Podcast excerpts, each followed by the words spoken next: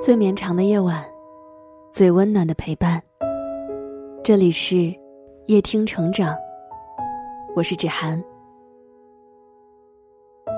这段时间，每天打开手机，看到最多的都是关于疫情的消息。三月以来，疫情已经波及吉林、广东、山东、河北等全国二十多个省。截至四月八日十一时。全国现有确诊二十七万九千二百九十例。来自澎湃新闻的消息，自三月一日以来，截至四月七日二十四时，上海累计报告本土阳性感染者十三万一千五百二十四例。受疫情影响，每天都有中小企业破产倒闭，就连某些互联网大厂也受到影响。一条京东办理离职员工已排到一千多号的消息。让我心里产生一股难以名状的心酸。人到中年，哪一个不是家里的顶梁柱？人到中年又遇上疫情，谁的生活不难？最近，公众号博主九编发表了一篇文章，讲述了他身边一位备胎朋友老王的真实经历。看完后，实在叫人唏嘘。老王，当年是九八五毕业的高材生。去了北京工作，恰好赶上互联网红利，于是在北京买房、结婚、生子，一切顺理成章。工作多年后，职位也升了几个层级，收入自然水涨船高，于是胆子也大了，干脆让老婆辞职在家生了二胎。为了让孩子赢在起跑线，又买了套学区房。就在他以为生活永远这么岁月静好时，毫无征兆的，突然有一天。他被裁了，因疫情影响，市场萎靡，公司很多项目开始亏损，老板们也天天喊要收缩战线。他以为裁员这种事永远轮不到他头上，毕竟他手下还有那么多小员工。只是没想到，这次裁员是将他所在的整个团队，连同他的这个小头头全部被裁。接下来每天一睁眼，脑海里闪过的。是两套加一起月供三万的房贷，是两个嗷嗷待哺的孩子。时代的一粒沙落到个人身上，都是一座山。被裁后，他没有告诉老婆，想着自己扛。真应了《半生缘》中的那句话：人到中年，时常会感觉孤独，因为一睁眼，全是要依靠他的人，而没有他可以依靠的人。接下来。老王每天依旧准时出门，假装去上班，其实是去图书馆投简历、找工作、参加面试。可行业不景气，工作并不好找。好不容易有了面试机会，比他们还年轻的 HR 们却对他的年龄嗤之以鼻。再说了，人家招的是基础码农，老王过去当领导的经历反而成了扣分项。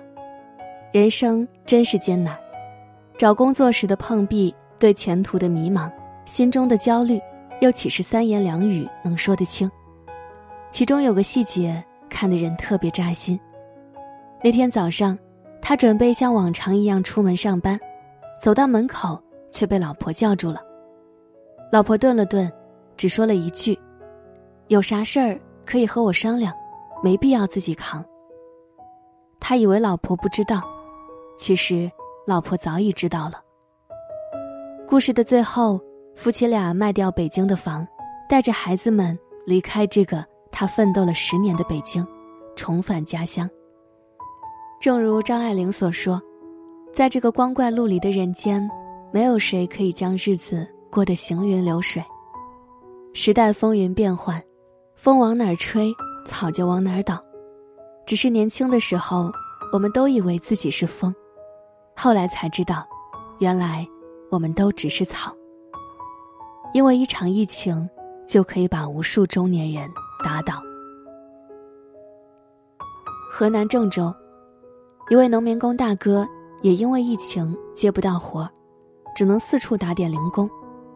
白天饿了就用身上带的白糖，再去加油站打点热水，兑点糖水喝。实在受不了了，就买个馒头充充饥。夜里困了。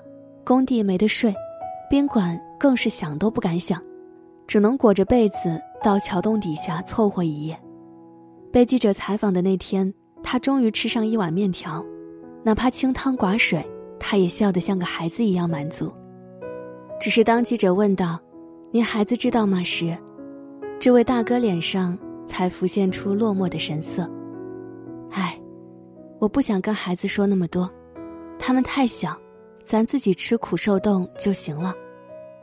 这就是上有老下有小的中年人，无数个艰难时刻，他们都把笑脸留给家人，把苦难留给自己。陕西西安。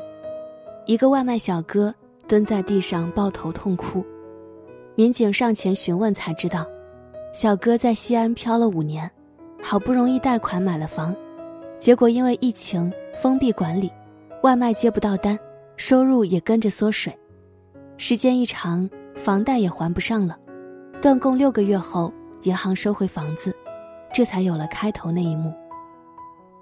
土家野夫曾说。即便心中藏有一个重阳，流出来，也只是泪两行。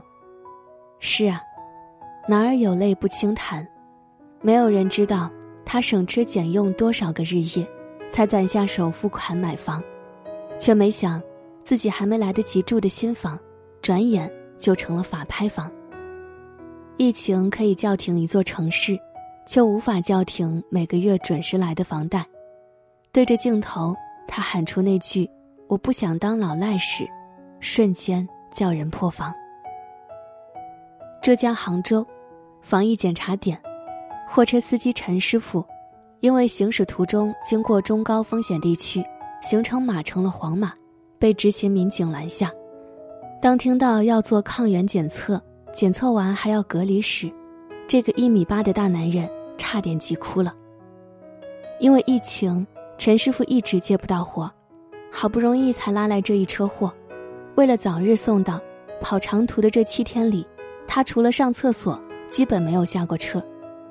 更令人没想到的是，为了省钱，他整整七天没吃过一顿正餐，就靠十个小面包充饥。陈师傅叹着气说：“之前开的早餐店因为疫情关门了，后来又贷款买了这辆货车。”每月六千多车贷，还有一家四口要养活。梁文道曾说：“成年人在扇动翅膀时，两边羽翼上还挂着甩不掉的重重的秤砣，这不就是中年人的真实写照吗？”疫情当下，谁不想安安心心待在家，老婆孩子热炕头？可生活的重担让他们不得不走出去，不得不再冒着风雨为生活奔忙。世人慌慌张张，只为碎银几两，偏偏这碎银几两压断男儿脊梁。上周，夜听有听友留言说，命不好，赶上疫情，对我和孩子影响很大。我看后心里五味杂陈，噼里啪啦打出一长串文字，最后还是都删了。我不知道他们经历了什么。再多的语言也显得苍白。最后，秋葵妈只回复了一句：“挺过去，会好起来的。”是在宽慰他，也是在宽慰所有因疫情备受煎熬的中年人。是宽慰那个在车水马龙的街上推着餐车的妈妈，也是在宽慰那个白天上班，晚上还要穿着高跟鞋向顾客展示女鞋的男人。他们或许眼神疲惫，但他们步履坚定，因为每前进一步，都是对未来的希望。当下的困难一定是暂时的，生活有时山穷水尽，有时也会柳暗花明。就像前文中秋葵妈提到的那个，房子被法拍的外卖小哥。现在关于因疫情推迟还房贷的呼声越来越高。已经有多家银行表示可以考虑，还有那个七天没吃上饭的司机，也被热心民警提供的食物而感动的热泪盈眶。鲁豫在《偶遇》中曾说：“无论是谁，都曾经或正在经历各自的人生至暗时刻，那是一条漫长、黝黑、阴冷，令人绝望的隧道。但你要坚信，没有过不去的事，只有过去的故事。让你觉得难过的事情，终有一天你会笑着说出来。那些打不倒你的，也终将让你变得更强大。还记得《喜剧之王》中有一段经典对白。柳飘飘说：“前面漆黑一片，什么也看不到。”尹天仇回答：“天亮后就会很美的。”关关难过关关过，前路漫漫亦灿灿。愿我们所有人一起加油。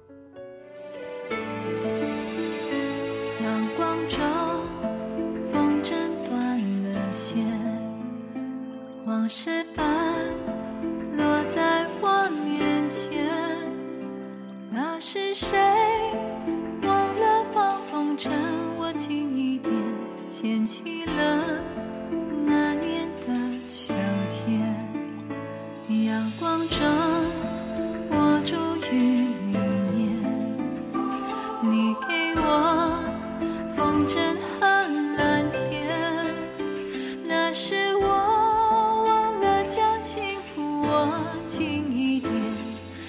谢你最后的相约。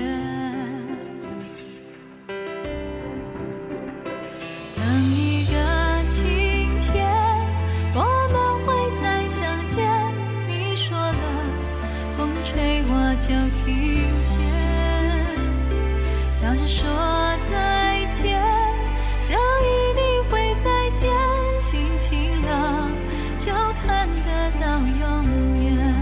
如果你喜欢今天的文章，记得在文末点亮再看。我是芷涵，今晚谢谢你来陪我，晚安。